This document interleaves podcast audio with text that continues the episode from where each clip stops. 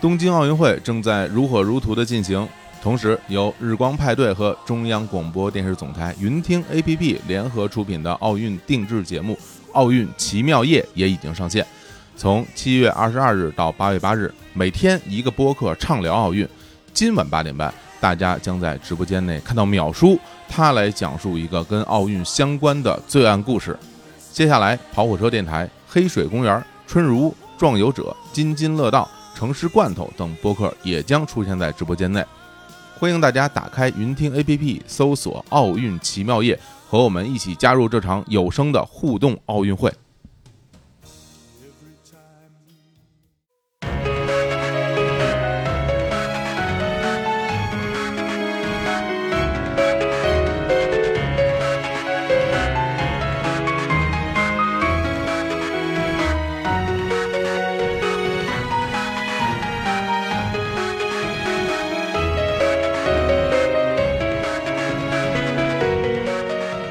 大家好，欢迎来到《日谈奇妙物语》，我是淼叔，我是小伙子，今天我们又见面了，又见面了。啊大家也是期待已久，啊嗯，啊，也是之前淼叔在节目里讲啊，讲说那个我们争取每个月对给大家录一期案件听，啊是，呃，这个夸下了海口啊，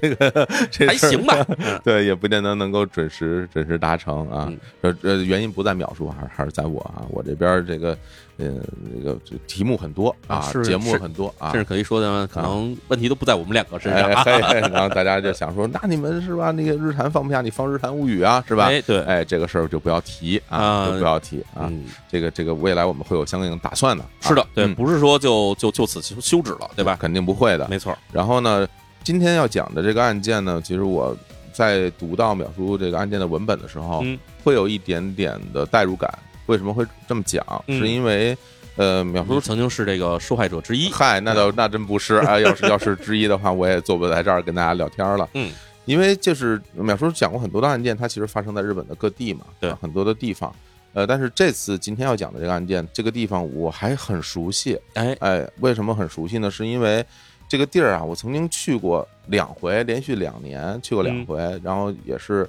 在一个海边儿啊，就是在这个大阪那边儿，因为当年是做那个音乐节什么的哦啊、这样的一个事儿，所以我在读到这篇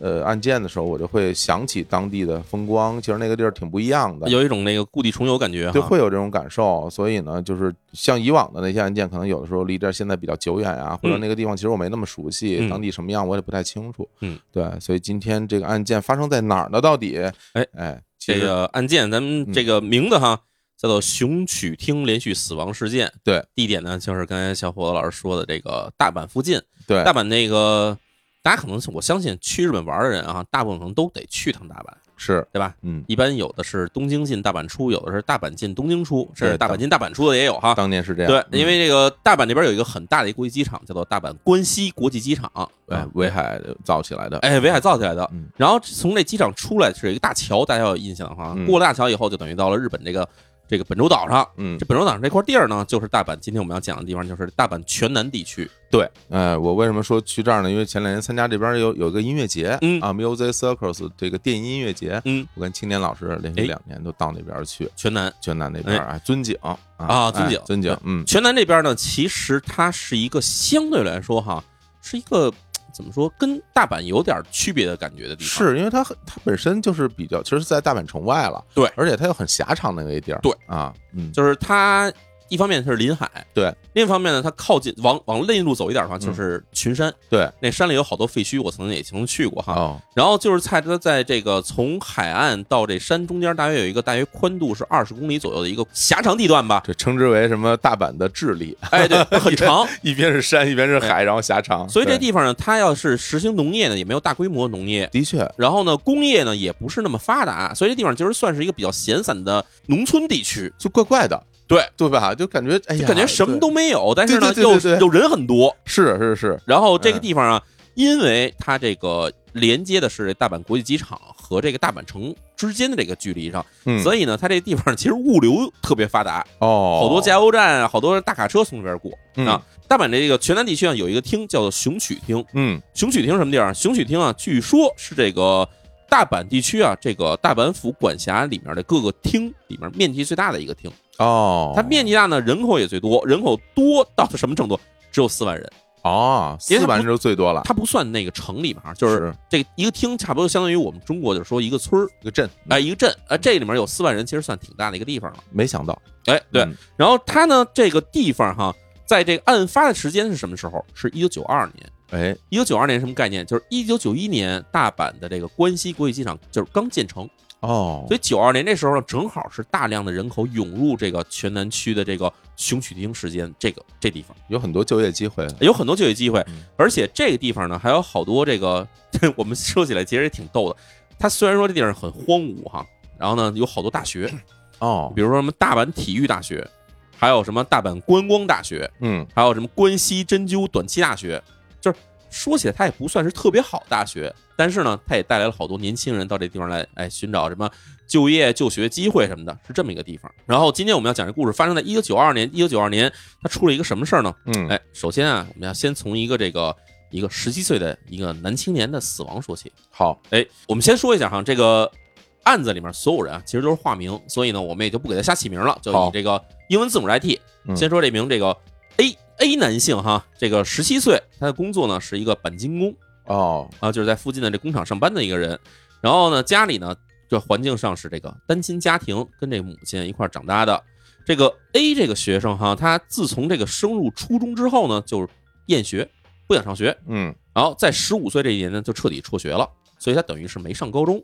然后这个当时的母亲啊，为了说这个孩子以后长大了以后怎么也得找份工作呀，对吧？于是呢，就拜托这熟人啊，给他在这个附近的一个界市，界我们知道其实就是差不多已经有点靠近大阪了，对哎是一个自古以来的一个工业加工中心。一个土字边，一个那个世界的界，哎，对，哎，这么撒开写一汉字，对，对在这个地方呢，给他找了一个这个汽车修理厂，说你在这边干这个钣金工吧，嗯就，开始当学徒。但是呢，这 A 呀、他这个不太愿意干这活儿，因为这个汽车钣金工其实工作相对来说是比较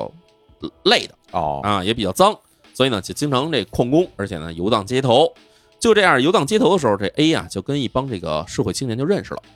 这个社会青年，我们知道这个大家知道这不干什么好事儿，尤其在九十年代初期的时候，因为日本当时正好是这个泡沫经济刚刚要破灭，还没破灭之前这段时间，嗯，然后所以那时候呢，就很多这社会青年发现，在街上随随便便就能弄到钱，甭管是说偷窃啊，还是抢劫啊，还是这个恐吓呀、甚至比如说干点什么小零工什么的，都能有钱。所以当时在街上的社会青年非常多。嗯， A 跟这帮社会青年认识之后呢，结果他们就说晚上聚在一块儿干嘛呢？啊，咱们这吸毒吧。啊，哎，这个吸毒哈，因为这个日本其实跟我们知道跟中国其实很像，就是一个严厉打击这个毒品的国家。应该对，嗯就是当然我们知道这个社会上其实很多国家都非常严厉打击毒品，但是是尤其像日本来说呢，我们知道经常有什么这个这个著名艺人携带大麻被发现以后，直接就被退圈儿啊，嗯对或者直接就是这个进监狱什么的，其实社会死挺多的。亡了已经，这社会死亡了，嗯那呃，包括我们的童年偶像酒井法子，哎呀，哎，别就提这种了人。所以呢，这个这个 A 这个人啊，他就跟这社会青年接触，说要吸毒，但是他们当时手里是弄不到什么，我们知道什么冰毒、海洛因这种东西毒品是弄不着的，嗯，他们就吸一种东西，这东西叫什么呢？叫天钠水儿。这什么东西？啊哎，天大水儿其实我相信就是好些，比如说我，因为我小时候玩这个塑胶模型啊，玩这种种喷涂模型什么之类的，会用到这东西。它是一种有机溶剂，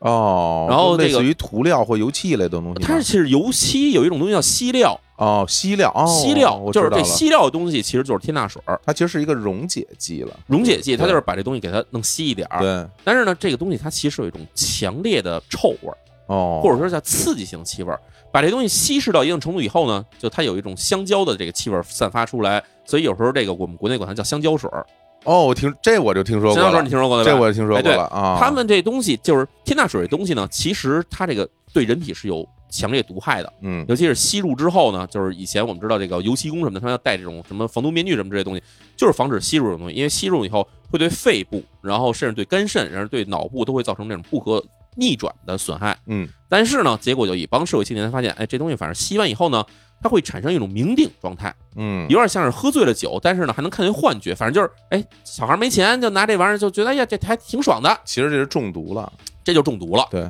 但是呢，就是因为这种事儿，它导致什么呢？就是第一，天大水的东西很便宜，很好弄到，就是去什么油漆工厂、油漆商店什么的，就能弄这种天大水儿。嗯第二呢，哎，它在这吸这东西呢，它也这个成本比较低，所以就在这个社会青年里比较流行。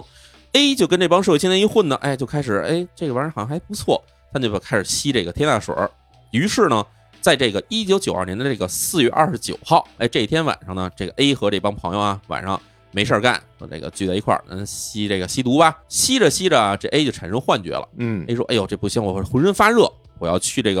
游泳池里游个泳。”他们正好呢是在这个郊外，正好这边有一个大的这个蓄水池。哦，哎，这 A 呢也没脱衣服，直接呼叽就跳在水里去了。然后当时这一帮这个社会青年，其实大家都各玩各的，也都吸了这个吸天大水之后都有点晕。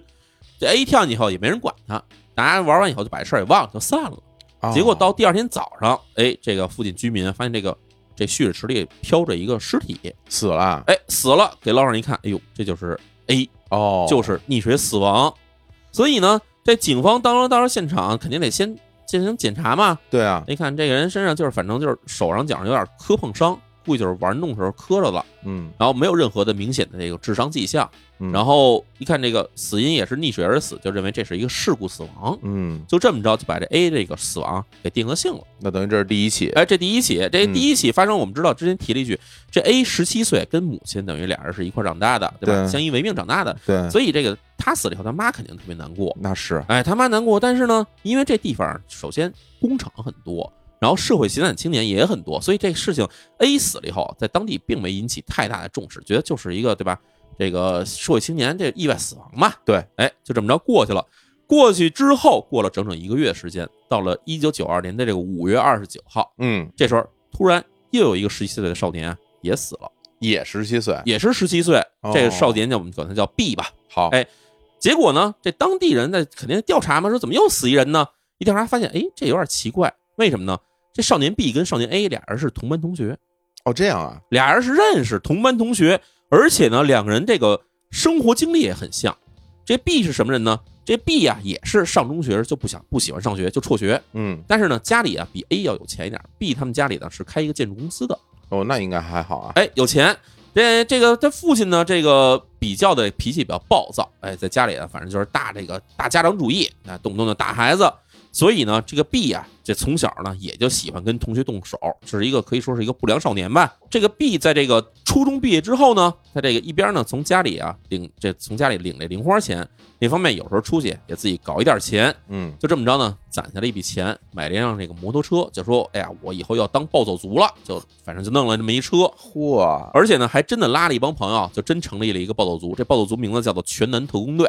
什么破名字这个？ 哎，不过我你说到这个暴走族这个事儿吧，因为大家有时候会在一些日剧啊、这种影视作品里，包括漫画啊，都能看得到，就说说这个人年轻的时候是个暴走族，好像因为现代的作品里边不太展现对所谓暴走族的状态，老说对比如说像什么呃最新一部的《龙樱》里边啊，龙英有，啊，然后说那个阿布宽说这人原来是不是个暴走族啊？什么的， 对嗯对就骑着摩托车。 对但实际上呢，其实至少我在日本旅游这么多次、这么多年，嗯我是没见过的啊。现在暴走族已经越来越少了。你你见过吗？在我啊你见留，过，我见过，留因为我在这边留学期间我在对我在这边生活过嘛。他们什么样子啊？他们就其实现在来说，就是我的印象里，暴走族差不多还得再往前在十年前了。嗯，呃，最近几年真是没见过，不太。嗯有哈。哎，十年前的这暴走族啊，基本就相当于我们可以理解为就是怎么说呢，在国内其实没有这样的人群，他就是一帮没有太多钱，嗯然后呢，又又想去外面去显示自己很很很帅气的这么一帮男青年，嗯，当然也其实也有一部分女青年哈，嗯男女青年在一块儿呢，他们就买一辆这种挺破的这种摩托 车，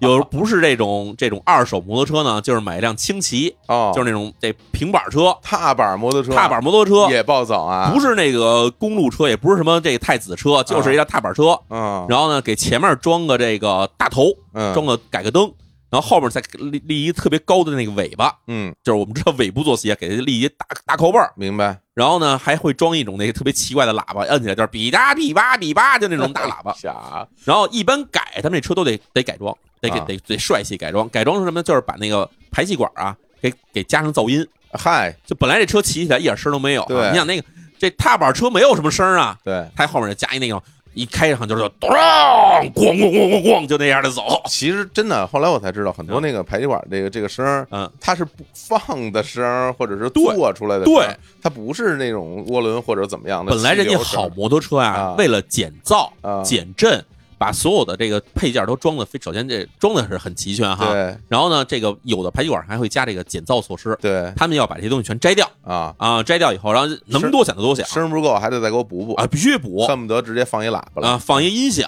对哎启动的时候就我们就一定要，哎嗯那呦，声太哎太愚蠢了啊哎，！就反正这样，，对，那这然后呢孩子现在就变成这个暴躁族哎，了。暴走族，然后这啊帮暴走族还挺逗，他们这个我们印象里老觉得，哎，日本暴走族得穿一那种大的那披风，嗯，上面得绣上什么夜路死苦有什么横横须贺刺绣什么的啊，就这种东西啊。其实他们没那么多钱干这事儿， 就那么一件儿，就那么一件暴走服哈。嗯现在你要能有时候去这种古着店，你能看见买嗯这，么件儿的衣服，差不多我印象里应该得差不多三十万日元左右，我天儿啊，三十万元，三十万元不少钱呢。我就非常就是那种高档所谓的高档无服店，对里边卖那种和服，嗯有三十多万的，反正有。因为那件服衣服，它这东西可能原本的衣服，它这个就不是普通的正常的衣服，因为它好些哦都是拿那种就是我们看那种学生服，嗯看起来像学生服，就是立领儿，然后这种这个直扣儿这种东西，但是呢，它后面得做一大尾巴，所以那都是定做衣服。啊哦定做衣服之后呢，上面所有刺绣要讲究的话，全是手工刺绣，嗯，这些活儿挺贵的，还真是所以一般除了老大能穿得起这种衣服以外嗯，普通人一般穿什么呢？就穿一那种革的皮夹克，哎，，要不穿一个这个破了边儿的牛仔外套 还革的皮夹克， 必须得是人造革皮夹 克、革夹克都是革夹克，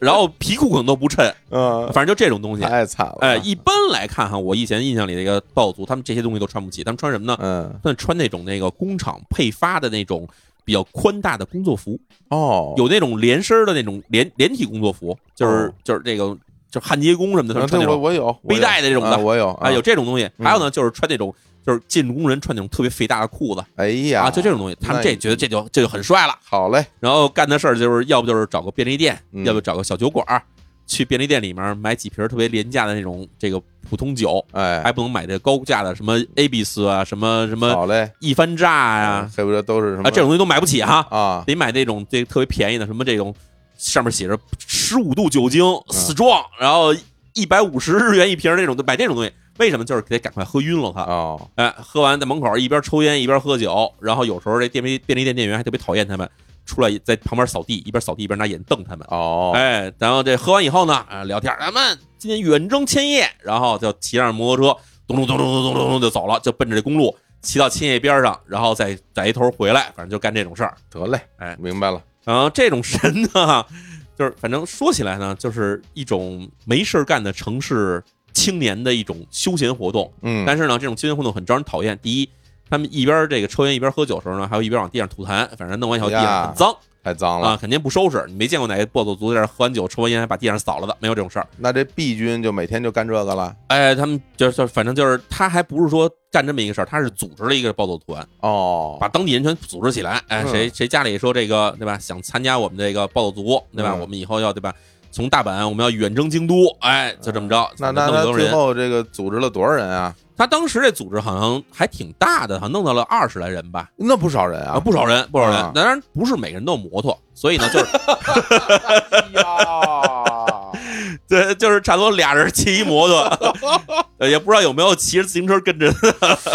摘图节了已经啊，呃，好，反正好就就就是这样。这这样呢，这个他弄了一个这个暴走团，嗯这暴走团呢有三，号称三巨头，嗯哎，三巨头有这个总长、总长，还有一个副长，还有一嗯冲锋队长。当然这个这反正都是年龄相仿的年轻人，都没事儿干。这 B 呢，就是其中之一的这个这个三三巨头之一，哎，每天晚上骑着这摩托车出去玩呜玩儿，然后玩儿的时候呢，有时候碰上这个，哎，这个路上路过有一个这个骑着轻骑的，穿着正常的西装的，下班的戴一头盔的这个下班族哈，嗯啊，上班上班的人过去把他拦下，要点钱，啊喝，一顿，然后再再呜就走了。嚯，其实就是暴走族这帮人啊，在那个时代啊，现在好像据说因为警方对他们的打压是非常重的，嗯所以他们就不太敢犯法。但是在那时候有点无法无天。还得干点违法的事儿，对，然后有些其实也有人经常问说，哎暴走族跟这个日本黑社会是不是有关系啊？对，哎，其实呢，在九十年代的时候，暴走族经常会被认为是黑社会的一种附属组织，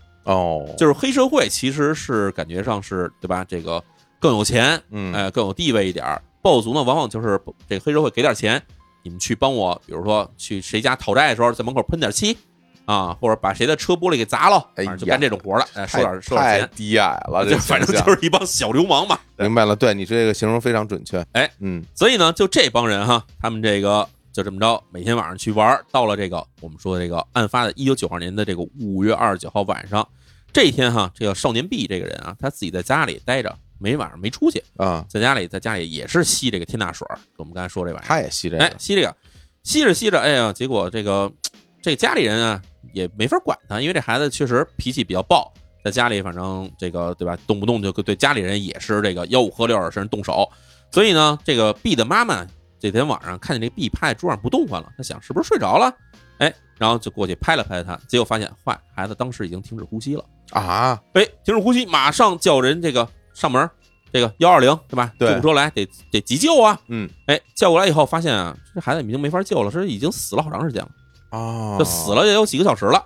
结果一鉴定说这个，哎这少年 B 这天啊，是因为吸食这个吸钠水过量，过量完了以后呢，引发自己的心肌梗塞，结果死了。哎呀，哎，你看看，所以呢，这事儿你想，之前那是四月二十九号，这是五月二十九号，这个差不多一个月时间，嗯有两个十七岁少年就这么死了，而且原因都跟这个天大水有关系，都跟吸钠水有关系。对哎，所以这事儿呢，当时这个社会上没有太大反响，因为你想，就是两个社会闲散青年死了嘛。嗯，但是警方开始注意这事儿，警方说：“哎，这个天大水玩意儿害人啊！”对，正好那时候啊，其实，在另外一个案件里我也写过，就是那个时候警方发现，在东京、名古屋还有大阪，有大量这种社会青年都开始吸食天大水了，哦，因为这东西太便宜、太好弄了。那就得管管了，呃，所以马上就开始，他们就开始管制啊，说以后你们再去这种什么这种嗯进来商店，你要买天大水的话，得需要这专业的这个许可证，哦，反正就列入管制了。也是啊，因为它其实是一个在日常生活中有需要的这么一个产品，没错儿，并不是纯粹的所谓的违禁的毒品，对，就跟你去买一个百分之九十八或者九十七的这种高纯度酒精似的，明白，明白，明白，你要当毒品给它进呢，对正常生活又有影响，是是是，所以以这玩意儿只能是警方给列入管辖范畴。明白，就这样呢，这 A 和 B 的相继死亡呢，其实在社会上没引起太多人的关注，但是呢，引起了另外一帮人的这种注意。嗯，这就是什么人呢？我们之前说过，A 跟 B 是同班同学，对，所以呢，这班上，你想当时死的都是十七岁，十七岁的时候，其实好多人那时候还在读什么职高啊，哎，读这个高中啊，啊就对反正就大家还没毕业，还就没走入社会呢就。是他们的那个初中的还没死，散呢，这帮人还在对还在老家待着呢，所以这帮人就得去参加这个他们的葬礼，那就连续参加两回哦，连续参加两回，所以这帮人对啊就开始觉得，哎呀，怎么回事儿？怎么这咱这同学怎么先后都死了呢？就这么着聚起了一帮人，这一帮人结果后来就成为了一个连续的悲剧的一个开端。啊，哎，怎么说哈？B 的死亡是一九九二年的五月二十九号，对，过了仅仅一周，到了一九九二年的六月四号这一天，就是只是差不多也就是一周时间吧。对，哎，这一天呢，是一个 B 的家人给他办葬礼，因为孩子死了以后，对吧？头七嘛，得办葬礼嘛。结果就在这个 B 的葬礼结束完，刚刚过了一天，这个 B 的同学，一个叫 C 的男青年，也是十七岁哈，在自己家里的这个蔬菜大棚里上吊自杀了，这个是有点太有点吓人了，我感觉，离得太近了，对吧？对啊，首先，咱介绍一下这个 C，这个 C 哈跟 A 和 B 啊都是这个初中的同学，但是呢，这个 C 啊，因为他这个比别的同学上学啊早了一点儿，所以比这个 A 和 B 啊他高一年级，嗯，是这个 A 和 B 的这个学长。而且这 C 这个人啊，他从小就特别爱惹事儿，特别喜欢打架。哎，这个学校里觉得这个我在学校里我要当老大，所以经常呢在学校里是惹是生非。后来呢，就慢慢就开始这个架呀，慢慢的学校称霸了以后，就开始去别的学校打架。嗯有点像我们以前看什么那种热血高校这种这种哎电视剧，哎不良少年啊，不良少年去外面打架，跟人打架，结果呢，到了初三这一年，这学校说你这老打架，你干脆别来学校了。那这 C 说，我干脆我就不想来学校了，嗯于是就直接辍学了。辍学之后呢，哎，这个学校因为日本这个这个教育其实是这个义务教育嘛，嗯，所以到了初三毕业的时候呢，还是给了他结业证书。结业证书之后，家里呀、就说：“哎呀，你这个在家待着也不是事儿事儿啊，干脆你去外面去，得给你报一学校吧。”嗯，然后这时候呢，给他报了一个这美容美发学校，哦，就是让他去以后当个发型师什么的。嗯哎，结果这个开学去了这个美容美发学校，上了两个月。这 C 呢就在学校里啊恐吓老师，结果学校给他开除了。什么呀玩意儿，真是，哎，这孩子反正也是一个特别不让人省心哈，反正这这仨孩子都是有点啊，都是有点坏孩子的感觉。嗯然后这个 C 啊，从学校被开除之后呢，也混迹于社会，得一弄钱啊，家里又不像 B 似的那么有钱，能给家里老给零花钱，这 C 就想了一辙，去街上去打劫老人哎呀，太恶劣了啊！啊，抢老人、抢学生、劫钱，节前，哎，啊劫钱，就这样。结果到这一九九一年的时候，他跟这 B 啊俩人就想说，嗨，咱们对吧，怎么着也得做一番事业出来。就这样呢，他从这个学校对吧，这个离开以后，混进社会嗯啊，这个靠劫钱嗯啊、偷东西这为生。他毕竟啊，觉得自己这干这事儿有点不风光。哎呦，自己也觉得不风哎，光啊，觉得没什么意思，主要是嗯嗯，没有这个江湖地位，这时候他就哦拉哦上这，哦这种风光哎，啊，他是想哦那想当这个这个啊这个江湖上有个嗯有个名号的人，嗯于是呢就拉上那个当时的那个 B，咱们说之前死亡了那个，嗯在家里突然死亡那个 B，然后这个 C 和 B 俩人说，哎呀，咱们组建一个暴走族，哎，这样多多帅气啊！哦，就他们是一块儿弄的没错，而且啊这 C 呢还是队长，哦，他是队长，哎，C 是队长，B 呢是副队长，哎，俩人就开始弄这事儿。这时候我们要说这个少年 C 这个人呢，他家里其实是个农民，就是种地，家里有那个蔬菜大棚。嗯然后爸爸，他爸爸经常跟他说说，对吧？你也别在家外面折腾了，让你上学你也不好好上，回家你学学怎么照顾这个农作物，对吧？咱家种的这个西红柿啊，对吧？嗯黄瓜什么的，嗯对吧？你学学这些事儿呢，但是不想干这些事儿，然后呢，就天天出去跟这个 B 啊俩人就出去混去，而且呢，暴走去哎，暴走去。而且根据当时的一些同学们回忆啊，说这个 C 也出席了这个 A 和 B 的葬礼，哦，就是这两个葬礼他都参加了，而且这个人看起来没什么问题，甚至在他死前一天，就是 B 的那个葬礼那一天呢，C 这个人看起来还非常正常。哎，到了这个六月四号当天啊，深夜刚过了零点，刚过了这个夜里头之后呢，这 C 就像平常一样开着车了，开着摩托车就回家了。这时候呢，在家里，他爸爸这时候听见，因为家里院子里来了摩托车呢，他爸能听得见。因为这两个人父子关系不是很好，他爸想说这孩子啊跟家今天回来挺早，那就可能回家睡下了吧。但是不是，在家待了俩钟头，差不多到了凌晨两点多的时候呢，哎，这 C 呀、又出去了。这出去的时候呢，他爸一想，哎呀，这怎么孩子这时候又走了呢？但是因为两个人关系不是特好嘛，他也就没管，就在家等着吧。就这么着呢，到了这六月四号早上的时候，他爸出去得干活嘛，一下地到这大棚里一看，哟，儿子呢在大棚里面吊着呢，已经死了。啊，所以就是说，差不多就是凌晨两点左右的时候，这 C 是骑着摩托车出去了。骑着摩托车出去以后，到了家里大棚那时候，在家里大棚那儿上吊了。哎呀，那这警察来了查一查有没有其他的这种问题啊？对，就是啊这人为什么就不能说说说上吊就上吊感嘛？觉没有什么动机啊。对啊，所以啊家里就开始查，说一般一般来说，自杀的人总会给家里留个什么遗书什么的，对吧？嗯嗯我因为什么死了？对比如说被人逼债了，还是因为想不开了，还是因为情感挫这个挫伤啊等等，他总有个原因。于是这个警察和家里人就开始翻他的东西，翻了半天什么都没有。但是呢，从这个 C 的这个遗体，他就上吊嘛，他穿着衣服，从他裤兜里呢找出一纸条来。这纸纸条上写的什么？写的是、啊、请帮我还钱，就这么一句话。哦，哎，这时候肯定有人怀疑啊，说哎呀，这是不是 C 被追债了，是是吧？是不是有什么黑社会追债什么的，受不了了，嗯上吊自杀了呢？不过也没听说他有什么在外边什么借钱的事儿啊。没错，家里查了一圈，包括警方也去查，说这人是不是比如银行啊，或者什么这个小额贷款公司，甚至有可能是高利贷借了钱了。查了一圈没有，不光没有，C 死了以后，按说就算他欠钱，应该有人上门来讨债吧，也没人来讨债。就这样查了一圈，说 C 这个人可能顶多是跟别人有个，比如借个几百日元，借个一千日元，说这也不至于让他说要还钱呀、嗯，嗯嗯，对吧？说逼到说这点钱就给他逼死了，就是所以这时候警方也觉得这个 C 的这个自杀有点没头没脑，对，没头没脑，这个有点怪。真的有点怪。嗯从这时候其实我们可以说，这案件已经开始变得越来越奇怪了。哎，这是家里办葬礼，给 C 办葬礼的时候呢，肯定还是像以前一样，请一些这个朋友啊、亲友什么的，嗯肯定来这边吊唁什么的嘛。呃，日本办葬礼也是这样，就是办葬礼头一天晚上呢，是这个叫通夜守灵，嗯，这有点像我们中国其实也有守灵的习俗嘛。哦，一哎宿是吧？啊，一宿就哦亲人是一宿，然后呢，来这边的去吊唁的人呢，基本来这儿上个香，哎，念几句什么这个佛经什么的嗯，啊，可能跟家里人啊安慰一下，或者可能有时候还会吃个便饭什么的，然后就走了，基本上只是这个情况。所以在这个 C 奔葬礼这个通夜这一天的时候呢，其实这个来了好多朋友，嗯，这帮朋友里面呢，有这个 A 和 B 的这个同学，然后也有 C 的同学，然后同时呢，还有这个村子里附近的一帮朋友什么的。这时候就我们就说，还有一个，这时候来一个少年 D。嗯，这少年 D 这个人啊，当时他这个已经比这几个人都大一点，他十八岁了。哦那个 D 呢，跟 C 两个人啊关系特别好，因为他们俩是同班同学，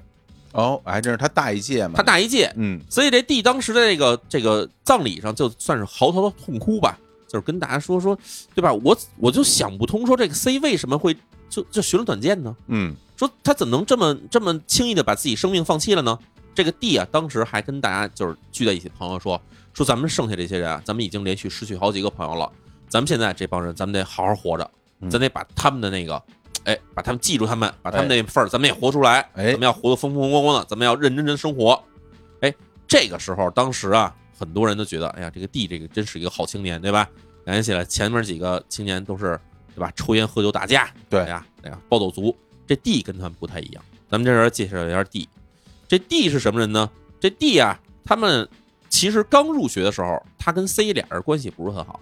为什么呢？俩人都好有斗狠，都想当这个学校老大，俩人打过一架，打完之后呢，哎，俩人握手言和，成哥们儿了。啊不打不相识，哎，，不想不相识，嗯，成哥们儿了。成哥们儿之后呢，这 B 和 C 俩人当时不是说要成立一个暴走队吗？暴走族吗？哎，叫什么全南特工队。嗨，别提这破名了啊，哎当时呢，嗯他们就把这 D 也招进来 了，把 D 招进来说，哎，你这个最能打，对吧？除了老大以外，你最能打，那你就当这个特工队长、哦冲锋队长。哎，所以呢，这个 D 当时其实跟这些人混的还算是挺好，而且也不算是什么好学生。但是有一天，到了这差不多过了一年左右吧，这时候 D 的那父亲啊，他们家里也是务农的嘛，生病了，得重病住院了，嗯，家里一下说，哎呦，没有这个这壮劳动力了，没有没有经济来源了，没有顶梁柱了。这个时候，D 啊就开始洗心革面了，说啊、呃我不参加暴走了，我退出了。为什么呢？我要回家好好照顾我们家人。所以 D 从那个时候开始就跟这些人已经基本没有什么联系了，开始在家里认认真真，哎，当个这个农民，好好种地，好好学习技术，就这些。其实，在这个当地的人来看起来，D 这个人啊是一个就是好青年了。已经那个长大点儿了，是吧哎？哎，而改感觉改更邪成归熟正了了，改邪归正了，没错儿嗯，而且呢，这 D 啊，一方面这个在家里啊，这个照顾家里的这个家人，同时呢，还在这个之前说那个死了的那个 B，B 他家里不是开一个建筑公司吗？对，哎，去这建筑公司呀当建筑工人哦，啊，所以呢，还找了一个相对来说收入还不错的工作，而且呢，在那时候他已经有一个女朋友了。就在这个 C 死的前后这段时间的时候呢，D 刚刚得知说自己女朋友她怀孕了。哎呦，那么小，哎，怀孕的时候，其实家里觉得说，那就是怀孕，那就给你准准备办婚礼吧。要结婚，嗯而且甚至把家里结婚以后要住的新房都准备好了。嗯，所以说，看你 D 这个人，感觉起来挺靠谱、挺对实在的没一人没什吧？么问题啊，没错儿。结果呢，就在这个 C 这葬礼刚刚办完后没有几天，嗯，到了一九九二年的六月十号，这不刚两天嘛，哎，这咱们说 C 是什么时候死呢？嗯六月四号死的，对八号办完葬礼，对，然后十号这一天，D 也上吊自杀了。哎呀，这有点恐怖了，感觉，啊你觉得就是我们之前讲这个，听起来 D 这人，首先生机勃勃的，对吧？对对，这未来生活充满了希望。还鼓励大家呢，鼓励大家。然后嗯女朋友还怀孕了，还准备结婚，还有新房，结对果啊也上吊自杀了，这就更没有道理了。非常没有就没有什么说出来的理由吧？他是在什么地方上吊的？哎，是这样，这个 D 他们家呢，自从这他父亲得了这个重病之后呢，这一家人呢，其实就从原先那个这个乡村里边那个老房子搬了出来，嗯，搬出来呢，搬到镇上来住了。哦， D 在上吊自杀当天的时候呢，他是自己悄悄一个人啊，回到了这个乡下老房子，在老房子那个仓库里面上吊自杀的。那这个地儿离他现在住的地方很远吗？差不多有个十几公里吧，十几公里啊，十几公里，也就是说，其实当天早上的时候，D 这个人啊，是从家出来以后走了两个多小时，走到差不多快中午的时候才到了这地方。为什么这么说呢？因为这个沿途上，因为毕竟当地村民彼此都认识，有人看到了 D 一个人在慢慢往回走这个样子，哦，就在路上，就就纯走着，就看见他这个人，就是他一个人走回来的。这人看起来也没什么没什么异常状况，嗯就是在那儿走着，嗯嗯，就从自己的新家走回老家，然后进老家的时候，这谁都不知道怎么回事了。然后结果后来就在下午发现了这弟在自己老家的那房子里面上吊自杀了。哎呦，那现在想一下，他从现在住的地方走到自己原来老家仓库这两个多小时，嗯，他心里在想什么呀？啊、就是这让人就别，我们觉得没法去揣测就。感觉，就如果他决定好了去上吊，那真的就是心里边就是向死而生，就奔死去了。因为你想，就是是在自己一个人在街上孤零零的走两个钟头，这事儿其实挺难的。嗯，你对什么事儿都对不想。你看，有时候对我们比如说出去你去进行个，就比如说这个 jogging 嗯是吧？或者说你进行个慢跑，你去个什么这个公园里头走俩钟头，这还你还得听个歌什么的吧？嗯，要不听个评书、听个相声什么的，嗯反正你得放个点什么东西，不然无聊啊，对吧？那这个人从家家里出来以后，就这么着默默的走了俩钟头，就走回了自己的这个乡间的这个老家。这个事儿就哎呀，挺吓人。那他有没有留下什么遗书一类的东西？他同样是什么东西都没有留下，哦，他不光还不像说 C 的时候兜里还留个纸条，嗯他是一点迹象都没有。哦，那这也无从查起了啊。就是所有人都对他这个死就感觉到莫名其妙，尤其是嗯，什么呢？就是那些跟他一块儿参加了 C 的葬礼的一些人，嗯当时你看到 D 那状态，就觉得这个人肯定对吧？这个求胜心或者说求这个求生的这个心理，感觉是很强的。对对对，哎呀，我觉得啊这个如果按照就是日本人这这种大家，比如说像尤其是像这种呃乡间啊这些人的这种、嗯这种想法的话，感觉就像是那种什么受了诅咒的那种感觉，很像是不是？中邪了似的，一堆朋友接二连三的就这么着非正常死亡，没错。嗯所以在这个 D 死亡之后的时候，其实当地已经开始有点害怕了。肯定会传很多的这种说法。为什么？对你吧想 A、B、C、D 这几个人，他都是一个学校的朋友，都认识，而且都认识，彼此嗯关系还特别近。嗯他就说这这四个人是不是被什么人盯上了，所以自杀的呀？是啊，是吧？嗯是不是因为什么惹了什么人，让他们给他们弄死了？嗯当这个传闻还没传远，又过了一周时间。咱们上次说的是一九九二年六月十号 D 死了，对，结果到了一九九二年的六月十七号，哎，又死了一人。哎呀， 有点害怕了，已经这个嗯、呃死这人呢，咱们给他称为叫少年 E 吧。第五个了，哎，第五个，这少年 E 呢，其实也是十七岁。嗯这个人还不是本地人，他是哪儿人呢？他是四国岛的高知市的人。啊那么远呢、哎，挺远的。他呢是因为小时候打棒球打得特别好，然后结果就因为这个棒球特长嘛，给进了这个读了一个这个棒球传统校。嗯读传统校的时候，因为自己受伤了呢，于是呢就放弃打棒球了，嗯就回到自己家的时候，回到在高知这地方。结果他在初二这一年啊偶然啊碰上了那个来旅行的这个 B。嗯，咱之前说这个 B 家里不是开这个建筑公司的吗？对，他在这一年暑假的时候，家里一家人一块儿跑高知来旅游，结果就跟这 E 碰上了。嗯，所以这 B 跟 E 俩人同年，但是呢，等于是相隔挺远的两个人。明白，两个人认识之后呢，就成了朋友。朋友之后，到了十五岁这一年的时候，这个 E 啊，就因为在学校里边，反正因为打不了棒球了，也不想上学了，于是呢，就干脆离开了家里。来到家里以后呢，就来到了这个 B 这个他爸爸的那个建筑公司那儿打工去了。哦，打工多长时间呢？打工了一年多，因为他也不打算上高中了，嗯打到这个差不多十六岁，快接近十七岁的时候呢，这时候啊，就不在这儿干了，不在这儿干干嘛去了呢？他跑到了三重县鸟语那边，去自己的一个亲戚家里，自己自己亲戚家呢开了一个旅馆，去旅馆那边打工去了，哦，哟，那边也够偏的，那边也挺偏的。嗯，大海边上，所以当时这 E 在所有这些事儿发生的时候，他还在这个旅馆那儿工作呢，在三重县鸟语市那儿呢。哦，所以等这个什么时候他回来的呢？就是因为听说 B 死了。嗯因为他从小跟 B 又是朋友，然后呢又受到 B 的父亲这些照顾，一听说 B 死了呢，他就回来，等于是参加这 B 的葬礼来了。参加 B 葬礼这边，哎，来到这个 B 这个住的这个咱们说这个雄曲厅这地方，参加完葬礼之后呢，他暂时没走，等于在当地先住了一段时间。住了一段时间，住到什么时候？就住到这个六月十七号这一天。结果突然他也死在这儿了。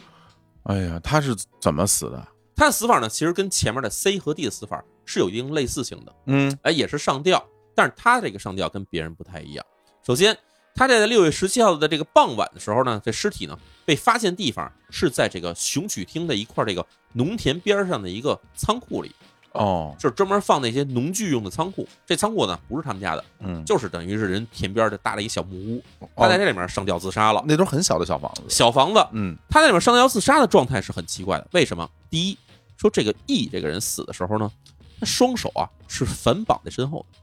哎呀，这个非常的可疑了，啊，这我们知道上吊的人一般对吧？我我们以前也看过一些东西，嗯就是嗯踩个板凳儿，对啊或者踩个什么东西，对啊，哎，这脖子上挂个绳子，一蹬板凳儿就吊死了。对，但是呢，这 E 这个人啊，他手是捆在后面儿，而且一个人想自己捆自己也挺困难的吧，就是你想把手捆在后面儿这事儿，其实有点难，是吧？有点难，嗯而且你还捆好了以后还得给够着那绳儿，然后你再蹬椅子什么的。对对这对，事儿反正说起来都挺奇怪的。嗯第二呢，就是这个羿这个人啊，其实性格上也不是说让我们觉得好像对吧？因为抑郁症什么上吊自杀的人，这人性格还挺开朗的。就在他死之前不久，他还跟别人说啊，说在葬礼上说了，说这个咱们人生苦短，应该去找这个喜欢的人共度人生。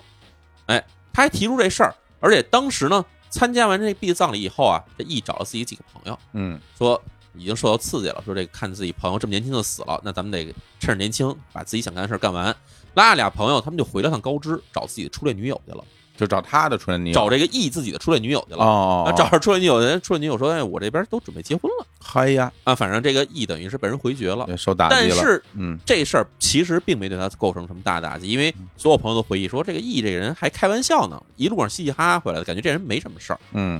他说这个初恋女友这事儿呢，其实这么多年了，他也没怎么去接触这女孩儿，哦，就是不是他心里一个大疙瘩的感觉。明白明白，所以这 E 这个这死，我们说第一也是毫无征兆，嗯第二呢没有什么迷失，第三这个死呢是吊死的，但是呢双手是捆在背后的。哎，反正这一点我觉得是比较可疑的。那警方是如何给这个这个死因下的定论呢？警方首先看说这个人要是就是肯定有人怀疑嘛，说这人是不是被人给双手捆住之后给给吊死了的对，呢？给挂上去的，哎，警方说第一呢这个事儿没有什么目击证人，嗯就是没人看见他这 E 什么时候来的这屋子。嗯然后呢，在附近的这个，因为他得要走田地过来嘛，哎，这个地方也没有什么地上有车轮的痕迹，哦，所以呢，假如要真有人绑架了 E，给他吊死在这儿了，那肯定得开着车过来。你不能说俩人扛着这么一人过来，肯定太招人显眼了嘛。嗯肯定是开着车过来，但是这 E 地上没有车轮印子，所以这 E 很有可能就是自己走过来的。哦，然后第二说这个 E 的死法，说这手是确实捆在背后的，但是捆在背后这捆法啊，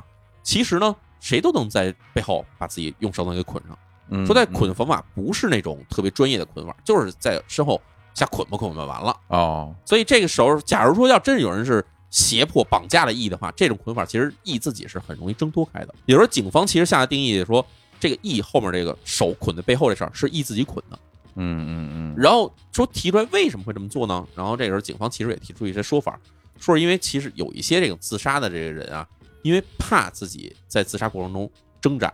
挣扎会导致自己死不成，嗯造成更多痛苦，于是呢就给自己下一些让自己没法儿反悔的方法。哦，比如说像有的时候我们以前说像木岛佳苗的那种，对吧？这个嗯烧炭给人弄死，也有人很多人是用烧炭给自己给自己窒息而死嘛窒。息的，啊，那这时候他为了防止自己去抢救自己，那他就在放了这个窒息的这个这个炭炉之后呢，给自己吃安眠药，哦，这这样他睡着了以后你就没法去弄了，是对吧？也有这种事儿。然后更可怕的也有就是警方，我自己也也看过这种案例，就有的这个以前日本经济泡沫泡沫破灭的时候，有的这公司社长公嗯司倒闭了，那自己又会还巨额的债款还不上，怎么办？想要自杀，那想要自杀呢，他又自己下不了狠心，说怎么自杀？先是尝试割腕，那手上割了好多口子也死不了，嗯，然后后来又准备说这个摸电门，反正各种吃法，尝试了一大圈以后，最后没办法说跳楼自杀，所以这个跳楼的尸体上是有好多刀伤，哦，明白明白，反正就是有很多人他们尝试说，就是哎呀不行，对吧？要把自己弄死，那又下不了狠心，那就会各种各样的方法去尝试，很正常，所这以正常人都会有这种死亡恐惧嘛，对吧？会有求求生的欲求望。生的欲望，对，所以警方这人下定义也嗯说，说这 E 这个人啊，很有可能就是怕自己啊，可能死不了，嗯于是呢就给自己手捆上，这样就算你上吊了以后，你再想把身后的绳子挣脱开，你再去解自己脖子绳子，这事儿其实很难做到。哎呀，行了，这个 A B C D E 这已经是短短的一段时间里连续五个五个对年轻人的这个非正常死亡了。你想 A 啊这死亡时间是一九九二年四月二十九号，嗯，中间就隔了一个月，到了一九九二年的五月二十九号之后，嗯基本上是每周死一个人，也就差不多了吧，就就到这儿吧。啊还没完，啊还没完。嗯这个时候我们得说，从这个 E 死亡之后，又过了差不多一个多礼拜，到什么时候呢？一九九二年的六月二十五号。嗯六月二十五号这一天，哎，在哪儿呢？在这个雄曲厅跟旁边有一个叫做贝冢市，在这交界处这块地方是有一块小丘陵的。这丘陵上面长的是这种茂密的森林。结果有人在这个森林里面呢，哎，发现了一名这个上吊死去的这个青年的尸体。哎呀，这个人跟他们之前这几个人认识吗？哎，其实呢，这个我们说这个青年 F 哈，嗯，这个人反而跟前面 A B C D E 完全没有任何关系。他是怎么回事呢？这个人他二十二岁，而且呢是一个这个公务员，政府公务员，是附近这暗河田市这旁边这个小城镇的一个公务员，嗯，工作其实就是收集这城市里的这个垃圾，哦，就是他是一个垃圾回收，就是分拣这么一工作的这么一个人。明白，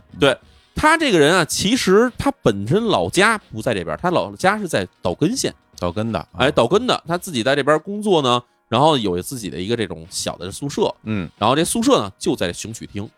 然后根据他这同事回忆呢，说这个 F 这个人呢，其实为人挺好的，嗯啊、人很开朗，哎，待人还挺热情，而且呢，这个人呢，因为自己毕竟是单身夫人在这边工作嘛，所以呢，对所有人呢都还挺和善的，挺喜欢交朋友的这么一个人。而且这警方调查一看，说这个因为连续死亡嘛，对吧？隔一礼拜死一人，说 F 这人是不是跟 A、B、C、D、E E 这几个人是不是有什么联系呢？是暗中联系有没有发现？怎么查？说怎么查也查不出来，哦，就是这么一单奔儿出这么一人。然后这个人的死因，警方说这人也是上吊自杀，对吧？啊也是在树杈上挂一绳子给自己勒死了。对，但是这个事儿后来说，当地村民说不太一般，哦，说为什么不太一般呢？说这个 F 这个人呢，第一，他从这个自己住的这个雄曲厅这厅这地方，他走出来走到旁边这个森林，走这个地方其实中间路程其实还比较远，嗯，因为他要等于是要爬一小山，对，爬山坡之后，到了这树林里面呢，他这找到一棵树呢，是一棵栗子树。嗯，这栗子树长得还挺高的，又直又高。说这个 F 上吊的时候，他得挂绳子有一个支杈嘛，嗯，这支杈离地面有多高？三米多高。我那怎么够得着啊？就我们知道这打篮球的人哈，嗯，打篮球的人这篮筐高度都不到三米，嗯嗯，对吧？吧？你要是三米多高这地方的话，他把绳子挂上去，这事儿其实是有点难的。而且你挂上去之后，你也套不到自己的脖子上，那么高，重要的是什么呢？就是有人说，那他是不是对吧？踩个梯子啊，嗯，或者踩个木桩子，是不是这么着上去给挂上以后就行了呢？结果呢，就在这树旁边这位置上，没有任何能供人去登采的东西。这个有点太奇怪了吧？那只能爬上去喽。爬上去以后，你再给它挂上，啊，挂绳子以后，然后您再给它脖子上再套上，你再跳下来。嗯，这过程里面，其实你知道，这个尸体是这个人的身体是很重的，哦，就这就像是一绞刑了，就不是说那种上吊那种说挂上对直接对对蹬对着，对，等于从高处下落。这样挂的话，这脖子上肯定有很明显那种呱这么一蹬的这个对，就是我们知道颈椎啊肯定会被蹬的错位，嗯，甚至更严重的有人直接脖子被蹬下来的这种情况也有。我天，对啊所以，假如是那么挂的话，就是他自己徒手爬树爬上去，挂绳再从那儿跳下来的话，这基本上这脖子肯定是拉长了、扭变曲了。变形了，但是 F 看起来呢，这脖子就是正常，就是简单，就是从上面挂起来，就是上吊死了。啊，这个就有点太奇怪了，我感觉这这是不是有点像他杀了？而且这绳子呢，我们说它是上吊绳子，这绳子还不是用的普通绳子，嗯，他用的什么呢？他用的是一件衬衫，他是把衬衫给拧成了一个绳子，给自己吊死的。哦，这么看来的话，警方当时给的这个，就是说这 F 是上吊自杀的这个结论呢，其实可以说到这一步是让人觉得是有点难以信服了对，啊！而且这个根据后来，因为 F 家里是在岛根县嘛，对吧？所以后来也有人去找这 F 家里说，这个 F 的死亡是不是还有什么隐情，是吧？这时候 F 自己的家人说呢，说这个说这个人这个从来没透露出有什么这个可能导致死亡先兆，嗯，但是在他死前差不多有一个多月时间呢，哎，他曾给家里打电话说啊，说好像被一辆这个皇冠轿车给跟踪了。哦，哎，说 F 上班下班的过程中，甚至到自己家附近的时候，他老说，哎，有人在跟踪我，有一人开有一个这个人开着车跟踪我，嗯，先后提起过三四次这么回事儿，所以家里人当时觉得说是好像有点担心，但是也说不明白到底怎么回事儿，收自己孩子公公务员对吧？收垃圾这事儿也惹不到什么人啊，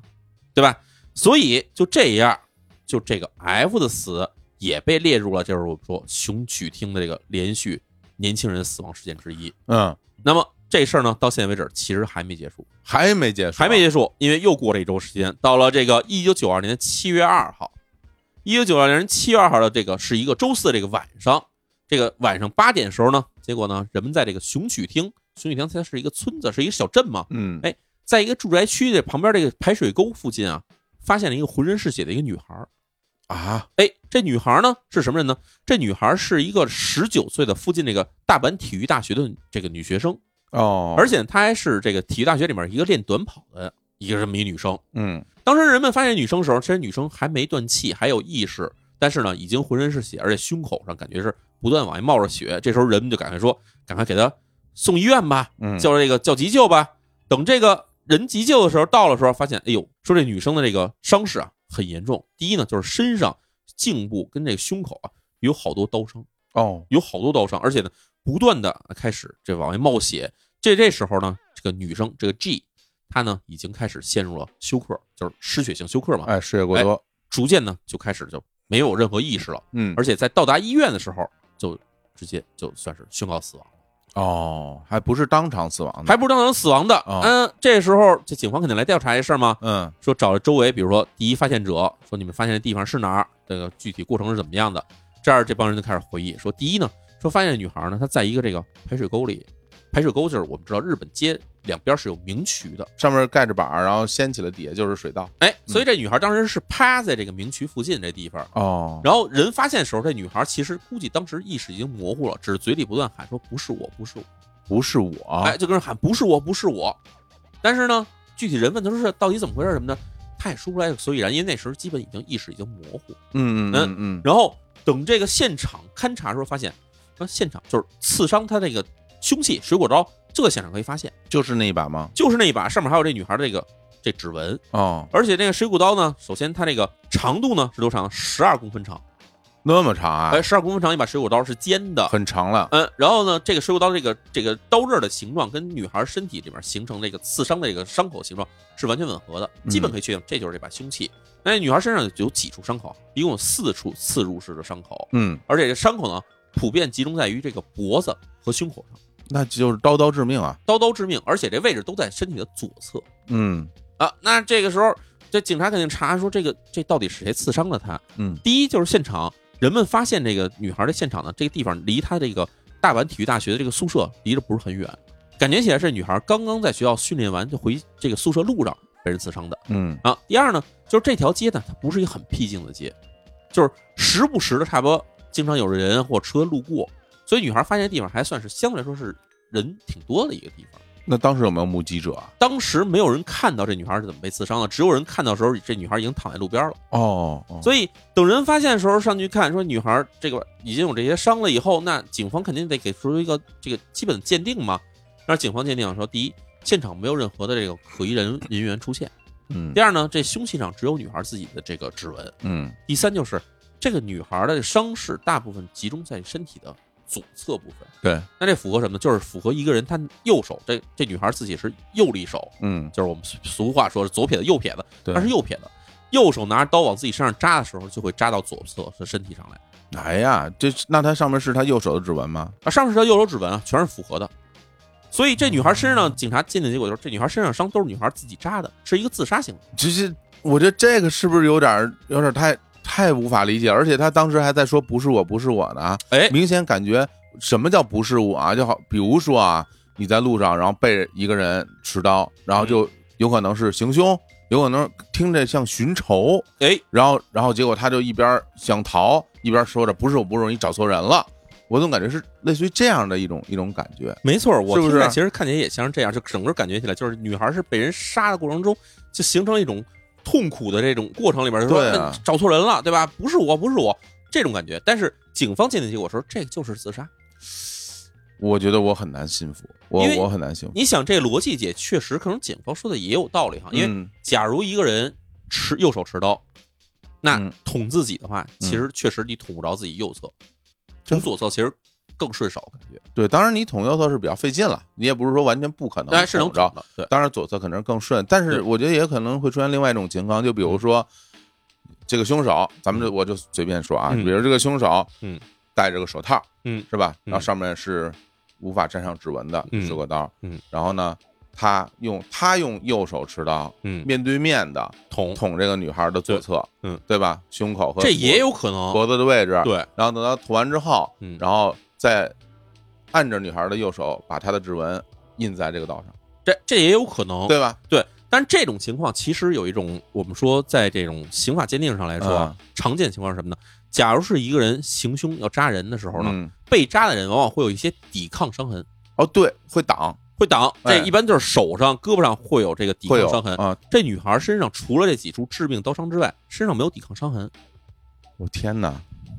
好吓人呐！这个对，所以你想啊，这种情况没有抵抗伤痕，还有一种情况是什么呢？就是嗯这个人从背后接近你，对你被扎的时候你不知道，你没有反应，对从背后接你，他左手持刀，对那从后背后接你就冲你左手这么捅的话，嗯这是很方便的。是是是，但是是这事儿没有人看得见，没法去确定到底有这么一人存在。还真是，那么咱们说这个 G 嗯这个女孩，她在死前死后这些有什么奇怪的反应哈？嗯第一，我们说 G 这个女孩是一个练短跑的田径选手，哦，而且当天她练的时候呢，刚刚跑出自己的最好的这成绩。嗯那么学校里边也说，说你这个成绩这么好，我们可以给你选拔参加全国选手的这个锦标赛。嗯那你之后你其实可以去对吧？参加亚运会甚至奥运会。哦所以这女孩是一个很有前途的这么一女生，嗯而且自己她知道这成绩以后也非常开心。是当时就说，呃我要给家里报喜，嗯，对吧？这肯定对他来说是一大好事儿嘛。第二呢，就是按照警方判断，说女孩自杀哈，这个自杀的时候她扎了自己一共四刀，那每一刀不是扎在自己脖子上，就是扎在自己的胸口，而且扎得都挺深的。嗯那你想想看，这个人要是自杀的话，他一刀扎下去以后，我们自己想想啊，那十二公分的刀子扎进去以后，基本这人基本就木了，对就呆了。嗯对吧？他还能把刀再拔出来，再给自己一刀，然后再给一刀，然后再捅自己一刀，这事儿其实很难想象了。非常不合常理，而且他扎地方还不是别的地方，他扎哪儿呢？是脖子跟左胸，嗯这是什么地儿？颈动脉，胸是心脏，对这种地方随便扎几下的话，很有可能就会造自己造成大出血致命伤。对那这样情况下，他还能自己把刀拿出来，还自己扎自己的话，这事儿其实想想已经非常可怕了，对，啊我觉得不太可能，不太可能。嗯那么还有一个可疑点的是什么呢？就是在这个 G 死亡前刚刚，也就是三天左右时间，他给自己家打一电话，打电话说什么呢？说呀、说这个我准备暑假回家，因为那时候我们说正好是六月底七月初啊，嗯各个地方都会放暑假的时间嘛。嗯他跟他妈说啊，说准备放假回家，还跟他妈说说你把那个我想看那电视节目，你帮我录好了，录像嘛，那时候还使录像带呢嘛，你帮我录下来，然后这样我回家还能可以看。那也就是说，这人其实已经安排自己准备要暑假回家了。就各种这种条件表现表现出来，他都不是一个什么可能会自杀的人，哎，对吧？没错，那么好的消息，而且都准备回家过暑假了，嗯对，那他为什么会选择自杀？这没有道理，也没有动机。嗯嗯那么这时候我们要说这个 G 跟这前面 A B C D E F 这几个人有什么联系呢？啊，认识吗？哎，他跟这些人都不认识，也而是且人家是大学生，对吧？而且他还啊不是本地人，他是鸟取那边来的人。哦，他跟上一个那个死就是死者啊嗯，比较近，你要去跟岛根是挨着的，鸟取跟岛根挨着，中山间阴好但中间也好几百公里呢。那是山嗯对，阴这俩人地也区不认识。嗯 G 这个人跟这些没有联系，但是呢，他跟 F 就是上一个死的公务员呢有一点相似点，就是他也曾经给家里打过电话说。曾经有一辆车跟踪我，我太吓人了，他也跟家里说说很担心，说好像有一辆车一直在跟踪我，跟踪了我一段时间。嗯嗯，家里也觉得说你这个是不是凡事小心一点啊？嗯但是他也跟家里说说没事儿，因为学校跟他自己住的地方呢就挨着，那这个基本遇不到什么什么危险嗯，啊。反正也有这么一个事儿出来，那这个时候你想，他跟 F 其实还是有一个相似点的，就是都被车跟踪过。还真是，哎，嗯那么说到这儿的时候，我们就说到 A、B、C、D、E、F、G 一共七个人。嗯那么从什么时候开始死亡的呢？一九九二年四月二十九号开始，嗯一直到一九九二年七月二号为止，中间只有短短的六十五天里面。那么就在这个大阪这个熊曲町这个地方，一共死了七个年轻年人轻人，年轻人，那最小的是十七岁，最大嗯二十二岁，而且这个范围都都多大哈？因为我们知道，其实有时候我们一说这某某厅可能挺大的。那么所有在这个事件中死亡的人，从 A 到 G 这几个人，他们之间相住的这个距离来说哈，不超过一点二公里。嗯也就是说是在一个一点二公里直径的一个圆里面，一共死了七个从十七岁到二十二岁的青年，嗯而且还很短时间里面。那这事儿呢，其实马上就被当地媒体，甚至包括日本一些大的全国性媒体就爆了出来，说这个事儿太蹊跷了，是怎么回事儿？对啊，那么这样的报道之后，其实马上就引起了日本当时这个，无论是当时人们之间的这个口耳相传，还是等到了两千年代以后，甚至到现在为止，就有这种网络上的这种论坛，一定大家都会聊这事儿，啊，说等这事于儿怎么等于回事说这个案子到现在还处于当时的那种结案状态，就是说自杀，对，就这几个人从 A 到 G 哈，有有事故死亡，也有自杀，但是没有任何这个他杀的可能性。哦所以结论是从警方这边来看，A 和 B 是事故死亡，啊，就是吸毒，吸毒，哎嗯，事故死亡。那么从 C 开始往后呢，都是自杀。嗯是这么确定的。嗯嗯嗯，所以以这个事情在日本网上到现在为止，其实一直都在被大家这个广泛的这个讨论着。是啊一定一定，嗯讨论结果就是第一个，可以说是很多人认为就是这肯定是正确的这么一假说哈，嗯，是什么呢？是这个黑社会的复仇之说。黑社会复仇这怎么讲呢？是说什么呢？因为你想一下背景哈，A、B、C、D 这四个人都是不良少年，对，暴对走吧族嘛，暴走族。那嗯 D 当然后来是洗手不干了，但是是 A、B、C 是一直都是暴走族。嗯对，他们说是什么呢？说是因为他们暴走的时候呢，哎，在外面有一次路上碰上一个女孩儿，他们就把这女孩儿给轮奸了。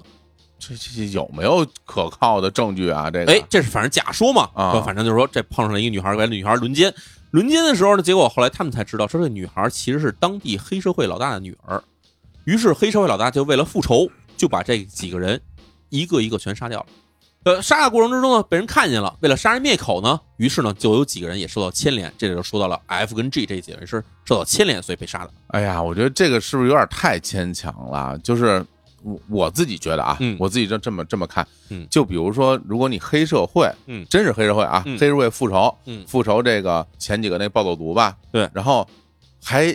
容得你给你弄一个什么吸毒过量致死的这么一个一个现状，我估计直接就大街上乱刀砍死了，这黑社会复仇有一个问题哈，啊这么说其实最大的问题是什么呢？黑社会这帮人他们做事儿，当然不能我们说现在你老看觉得黑社会是一帮这充满了可笑的这个嗯故事，什么卖糖果什么这种，不是这样的啊。九十年代黑社会挺挺猖獗的，是九十年代黑社会的那时候做法是什么样的？其实就跟我们有时候看那种香港什么台湾那种黑帮片儿有点像，对吧？就是火并拿枪拿刀给弄死，对，而且他们还不是一个一个弄死。那他要寻仇的话，他知道这几个人 A、B、C、D，至少 A、B、C、D 肯定都都都在里面吧？对，那肯定是凑在一块儿，给这四个人捆在一起，给人全弄死，而且这才是更更靠谱的吧？而你之前不得什么打一打结结恨，类似于这种对啊，这么肯大的仇，如果肯定真是是这么大的仇，肯定是一步一步弄下来的。对对，对那他就不至于说我这个一个礼拜弄死一个，一个礼拜弄死一个，这事儿首先说起来就不太靠谱。我觉得不太靠谱。而且呢，假如真的是说黑社会在中间杀人的时候被人看见了。嗯，那我要给人杀人灭口，那你为什么不当时杀人灭口？等上一个礼拜再杀人灭口，那这人早把这事儿说出去了，哎，对对对对对对对对对，有道理。对吧？对而且我们也知道，日本黑社会最著名的这个下手方法是什么呢？哎，给人弄一汽油桶，嗯，灌上水泥，沉东京湾或者沉大阪湾，对，扔海里，对，扔海里谁也找不着，或者是建筑工地直接浇筑在那浇个进水泥地水里。泥地里。所以对他犯不上给你弄死以后，还给你弄死一个这个伪造一个吊死的现场，给你挂在那儿、让你看见。嗯对这事儿其实说起来的话，黑社会没这么蠢，黑是社会也不会这么干。那还有其他的就是这种比较多的这种讨论吗？哎，第二种说法是什么呢？嗯说这是是一个警方或者是政府的一个黑幕。哎呀，这就更那什么，这怎么讲呢？哎，说怎么解释呢？说这个是警方最开始是想彻查这个当地的这个暴走族，嗯，想查暴走族呢，于是就跟这个 A、B、C 这仨人呢就结下了梁子。结果他们在审这个 C 的时候呢，哎，发生了这个导致了一个意外，导致这个 C 啊就死在这个警察审讯之中了。那么警察是要把人弄死的话，这事儿其实就是大事大了。于是他们为了掩盖这个事情，就把 C 掩盖成为了一个自杀。哦，C 啊，这上吊嘛。哎，嗯，结果呢，在之后呢，因为 C 还有朋友，还有 D，然后还有 E 这些朋友他们的，他们要去调查，说这个人怎么就这么死了。嗯，于是，在调查之中发现了警方曾经下手给这 C 弄死的这个证据。警方为了灭口，又把 D 也给弄死，之后又过一礼拜又把 E 给弄死，反正就是也是这种说，就是为了杀人灭口，所以把这一个人全给弄死了这么一过程。嗯而且这还有一个解释说嗯，正是因为警方下的手，所以这个从这个 C、D、E、F、G 这几个人的这种死亡看起来都很离奇，但是警方最后鉴定都是他们自杀，所以这里面就是警方为了掩盖自己的罪行，所以才强行给他们认定为是自杀的。那为什么还要把人家那个手捆上啊？如果是真的这样的话，那手别捆啊，搞那么多可疑的地方干嘛呢？没错啊，对就啊，假如要是政府下黑手，嗯，那这事儿他们比黑社会更方便了。就算如果是日本警方干的话，肯定不会让你大家那么怀疑吧？我弄个交通事故，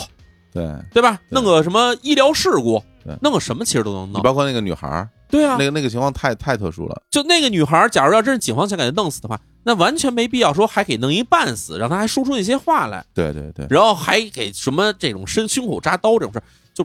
说起来，警方感觉起来也没有做这种事儿的，把这个事儿弄得如此复杂的这么一必要性，这个有点太阴谋论了。就有点感觉什么呢？警方想掩盖这个事儿，嗯，结果又把这事儿越弄越大，啊，这实在太蠢了啊！但景鹏特别愚蠢的形象啊，深入人心啊，哎啊，这个是当然，吧警方啊愚蠢形象确实在日本深入人 心，哎是但是也没这么愚蠢。那太蠢了。那还有吗？哎，还有一个说什么呢？说是这个对这社会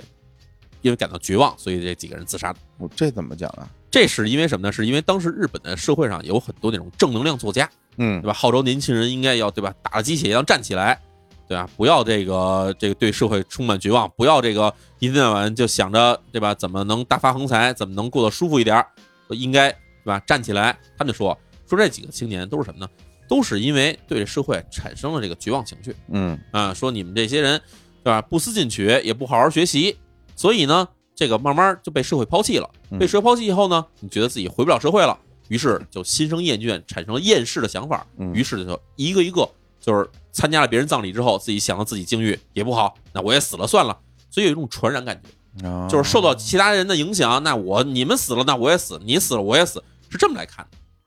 哦，这个怎么说呢？你你反正这就属于就是你要是这么说也可以了，就已经是，这也没毫无根据嘛。而且其实当时在社会上还有一大背景是什么呢？是因为当时在九十年代的时候，日本的这个自杀率突然上升了。嗯然后这时候其实也跟我们现在国内的这个很多人的看法一样，说哎呀，日本是一个自杀的人非常多的一个国家。嗯然后这个事儿其实是真的是从九十年代开始，日本确实有了自杀率的一个上升。当然，其实自杀率现在来看的话，比韩国还是低不少的，哎嗯，就比中国稍微高不高一点点儿那嗯种感觉。然后那时候就是说，那是因为这个对吧？确实是因为对社会绝望，所以年轻人大量自杀。但是你要去看他这个当时这个九十年代时期这些人自杀的这个数据来看哈，它有一条分水岭，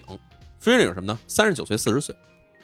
从这个经济泡沫破灭之后，自杀率快速上升的人群是什么呢？是四十岁以后的人群。一定啊，因为这个这部分人群他是有经济压力的呀，没错，然后他有有家庭压力啊，对对吧？你上有老下有小，这时候一失业还不上贷款，没没办法了，走投无路，那我自杀嗯了。你一个十几岁的小孩子，他没有什么压力的这。跟你有什么关系？你还你还暴走呢？你你还跟你有什么关系呢？而且其实确实在那时期的时候，从这个二十来岁到三十九岁之间这个人群，嗯其实自杀率没有明显变化，嗯，只有这个四十岁以上的人群有大量自杀。也就是咱们说，有一部分是因为家庭压力、社会压力，对，还有一部分是什么呢？是为了自杀以后骗保险。哦，哎，这些人是自杀的，明白明白明白所以这些孩子其实跟这日本社会这个什么经济泡沫破灭呀、什么对社会失望这事儿没关系。就是啊，对，所以这种说法其实也站不住脚。对，那么咱们说到这些假说之后，其实这里面这个从日本网上来说哈，其实还有一个特别狠的一个说法，嗯，这说法叫什么呢？叫七人地藏假说。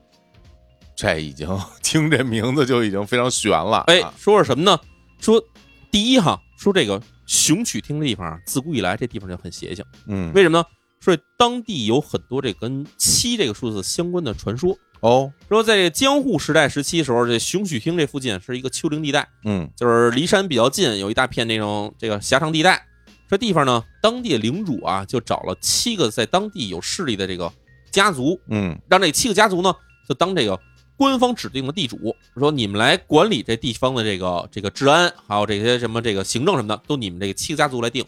所以呢，这个七个家族就被后来被称为什么呢？叫做七个庄户。嗯哎，这七个庄户呢，这个上面的武士阶层呢，给了他们这个可以有自己的姓名，也可以带刀的这些权利。然后，于是呢，这地方就成为了一个这种由七个家族统治的一个地区。从那时候开始呢，这地方被称为七山村，也就是现在熊曲町这地方。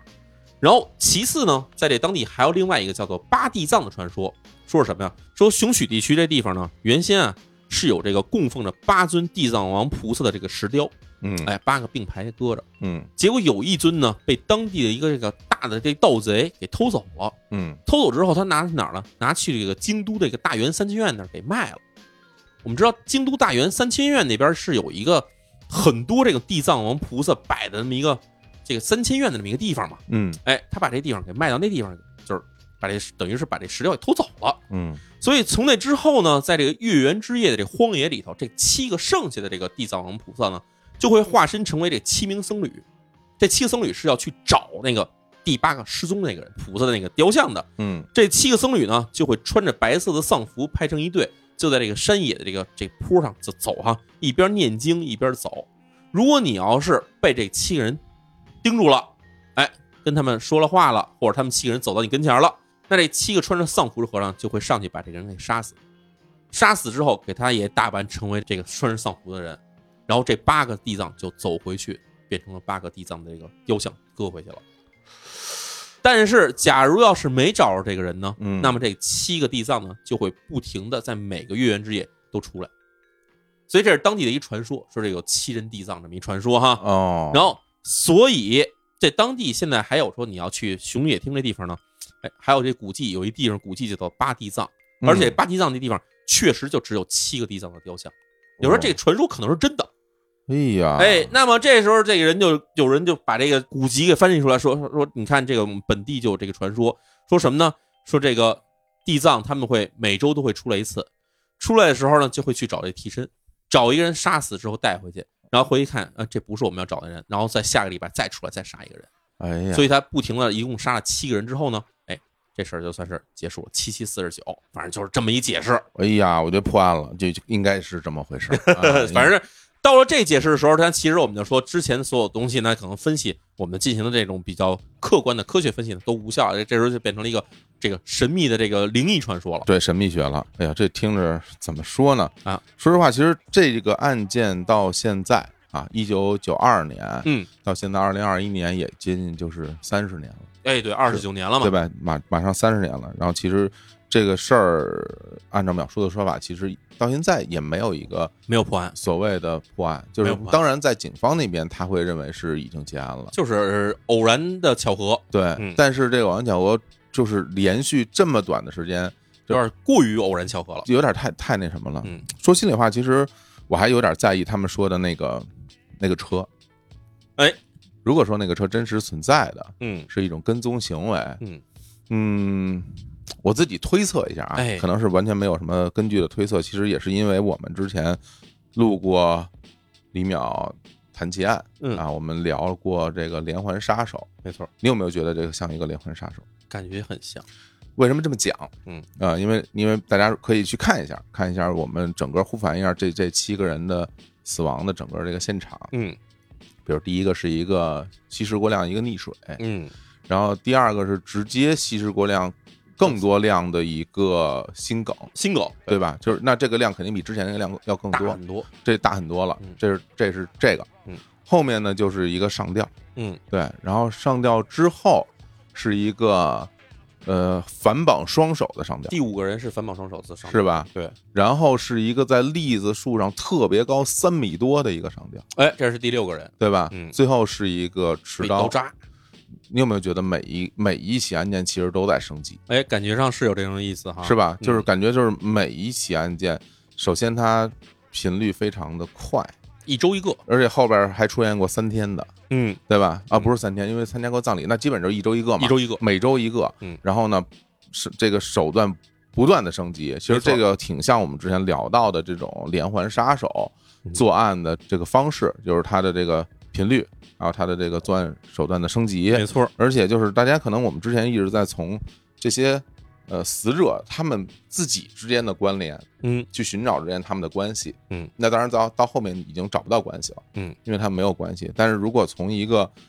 呃连环杀手的角度来讲的话，他们之间不必有关系，对但他们之间有共性就行。对，他们都是年轻人，对，都是十几岁的小孩儿。没错，对，没所以错我我倒是会觉得，嗯，你要让我讲，我我我，首先我肯定不认为他真的就是一个纯粹的自杀行为。嗯哼，当然，比如说你说第一个和第二个，他是不是？我觉得有可能是，有可能但至是少后五个，嗯，我觉得、嗯、好像就不太是。就也有可能，比如说这个连环杀手可能是在 A 和 B 的死亡之后，他突然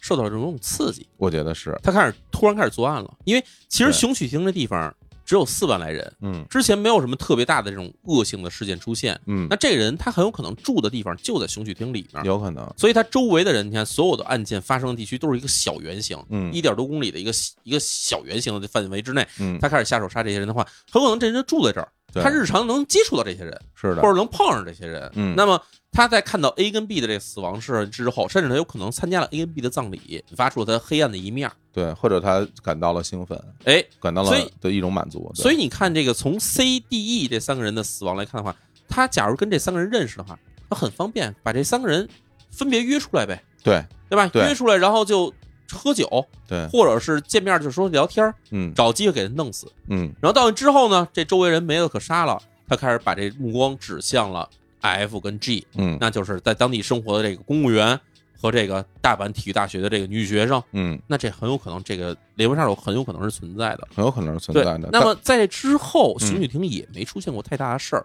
那就所以这连环杀手他有可能在这事儿之后就不干了，但有可能，停手了，对或者搬家了。对，这事儿有可能，其实我觉得哈有这条线的存在。是因为因为呃，以我们之前在讨论那么多连环杀手案件的过程当中，其实连环杀手很难停下来，那很难停下来，除非他死了没错儿，啊，要不被死了，要不就像韩国的那个《杀人回忆》里面那人似对的，被抓起来了被，抓起来了，哎没准他他已经进监狱了，呃，有可能已经脱离社会了，对对他吧他就没有办法作案了，呃，没有办法作案了。所以对，这事儿我觉得其实这种可能性是存在是存在是的。存在的，对嗯，但是也仅仅是我们两个的一个一个推论了，一个推论。对对对，对，反正就真相，我觉得可能永远无法揭开了。确实也事实如此哈。到现在为止，日本网上其实有各种的传言说这种，嗯当然我们其实看到后来这灵异传言其实越来越多了，嗯，但是其实先后也有人提出过是可能是连环杀手，嗯但是因为当时的证据已经全部消灭了，因为警方没有把这当成一个刑事案件去调查明，白。那么尸体也被处理了。然后像我们之前说过那些死了人的房屋、仓库，甚至是 F 吊死的那棵树，都已经被拆除或者给砍断了。那这个连环杀手会不会是警方其中的一员呢？哦，这么看起来，反正也有可能 吧，啊，这对？吧？说不好了，嗯说不好了。其实我觉得像这样的案件，也可能仅仅会发生在那个年代，哎因为像现在这样的时代里面，各个国家的这种警方的这种刑侦的手段，哎，包括这种天眼的系统、这种嗯摄像头，其实像你想做这种案件，其实还是蛮难的。呃，对，对这不太可能了，现在已经对对对而尤其像什么呢？我觉得就是现在我们对于连环杀手这个事件，嗯全世界范围里面其实都是很关注的，是的，对吧？嗯你看，无论是这个网飞也好，还是说这个国外的一些这个纪录片频道也好，嗯甚至包括我们其实国内有一些电视剧也在基本在。就是无论是正面还是侧面的，在反映的，其实有一些就是连环杀手的一些特征。也是因为后来随着这种案件多了之后，大家也真的去研究它了。没错，原来是不太研究的嘛，对，尽管说里面其实还是有一些误区的哈，比是如有是人是认为说连环杀手一定他这个作案手段是是不变的，嗯，对吧？二十年前杀人往那儿放一张黑桃疙瘩，嗯现在给人杀了也杀放一张黑桃疙瘩，对这事儿其实其实不一定哈。不一定，呃，因为我们其实以前在这个李淼的谈情案这系列里面聊过，有一些连环杀手里面，那他这个手段逐渐升级，甚至对完全变化也是有的可能。是的是吧？是的，所以只有一种情况就是什么呢？就是这个连环杀手他自己的这个杀人欲望是在不断变化的。嗯，对，啊所以呢，这里面我们其实也有机会，假如说这个有生之年吧，假如突然嗯看到日本警方拿出了新的证据，啊，甚至抓到了一名连环杀手，说这人交代出来说，我这就是二十多年前杀人的这个人，嗯，那这事儿可能 也有可能算是告破，但是目前为止我们没有任何机会说把这事儿再抓个什么水落石出，也有点遗憾吧，算是。好吧，那我们今天这个案件熊曲厅连续死亡事件就给大家讲到这儿，哎，讲到这儿啊、那么这一期其实也算是一个悬案，嗯对吧？那么这个节目播出之后，希望大家能够在这个讨论区里面哈，嗯，说出你自己的想法 啊。好吧对，好吧，好嘞，行，谢谢大家，那我们就跟各位说拜拜。嗯，再拜见拜。